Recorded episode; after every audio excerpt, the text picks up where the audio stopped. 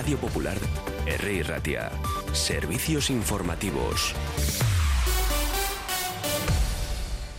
Egunon, son las 9 de la mañana y vamos con el primer repaso informativo. La primera noticia que vamos a dar es eh, relacionada a las inundaciones en Zorrozaure. Ahora, lo mismo que el año pasado y que todos los años anteriores, la calle Ribera de Deusto en Zorrozaure se inunda cuando hay mareas vivas. No hay novedades en la isla, pero sí las habrá en 2026, según las previsiones del Ayuntamiento de Bilbao.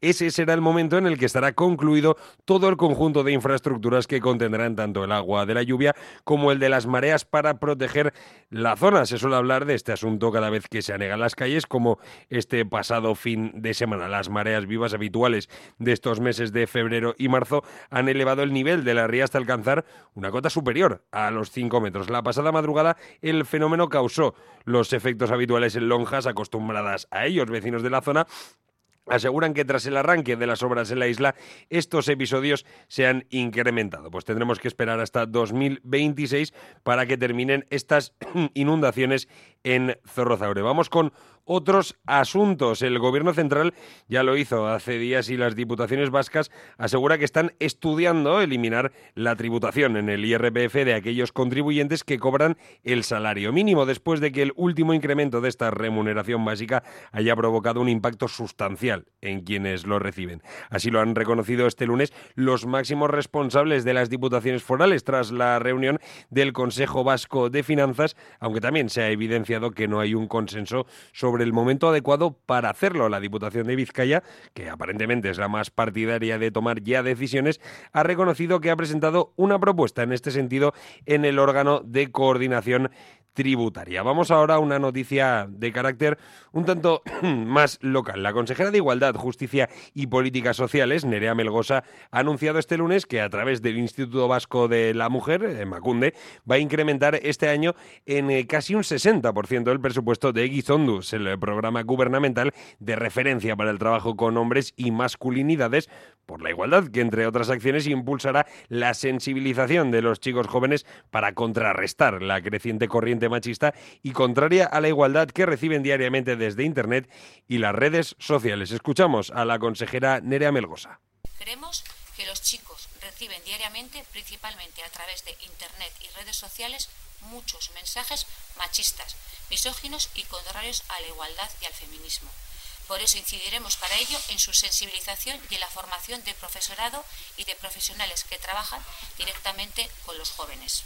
Melgosa ha explicado que son varias las razones que le han llevado a reforzar el trabajo de masculinidades. La primera de ellas, por el nuevo contexto normativo, ya que la renovada Ley para la Igualdad insta a las administraciones públicas a incidir en hombres y chicos. En el eh, aspecto político nacional vemos que el Partido Popular cerró este lunes filas en torno a Alberto Núñez Feijóo a solo una semana de las elecciones gallegas ante el reconocimiento este fin de semana que durante 24 horas estudió las posibilidades de la amnistía exigida por Junts a cambio de su investidura y de la insinuación de que estaría dispuesto a conceder un indulto con condiciones a Carles Puigdemont dentro de un plan de reconciliación por Cataluña. Este enredo ha alterado algún guion en la contienda y ha dejado perplejos a muchos dirigentes populares a los que todavía hoy les cuesta salir de su asombro. Pero sí fue una voladura controlada, como creen algunos, por el temor a que los independentistas pudieran tirar de la manta y desvelaran información delicada sobre sus negociaciones estivales o una torpeza absoluta, como piensan otros, que ya da igual. Vamos ahora a conocer la noticia económica de la mano de BBVA.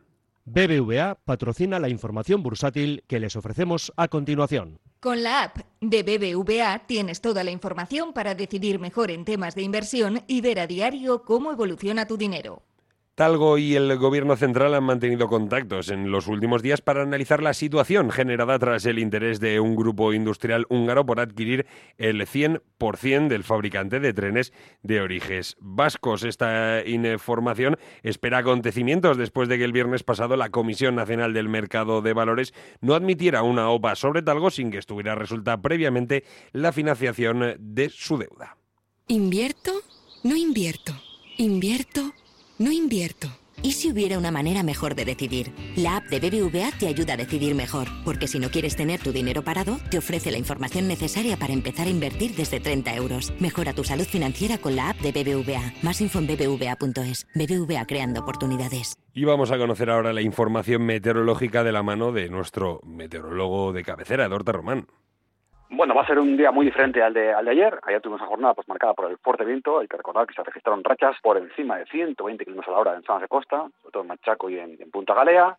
aquí en, en, el interior, bueno, zonas interiores como Bilbao, por ejemplo, tuviste, tuviste rachas de, torno a 80, 80-90, un día muy ventoso el de la jornada de ayer, sin embargo hoy cambia el tercio y tenemos una jornada marcada por el ambiente estable. Tenemos eh, cielos prácticamente despejados en la mayor parte de Vizcaya, prácticamente en toda la península, eh, tan solo la presencia de algunas brumas y nieblas en, los valles más cerrados del interior de Vizcaya, pero que enseguida se irán disipando, también tenemos eh, ambiente frío a primeras horas, con valores en torno a 5 grados incluso en la costa, la mínima más baja en Vizcaya ha sido Balmaceda con 2 grados, por tanto ambiente frío a primeras horas en muchas zonas de Vizcaya, pero luego poco a poco el viento sur suavizará el ambiente y provocará que de manera gradual vayan subiendo las temperaturas y llegaremos hasta máximas cercanas a los 20 grados en muchos puntos de Vizcaya.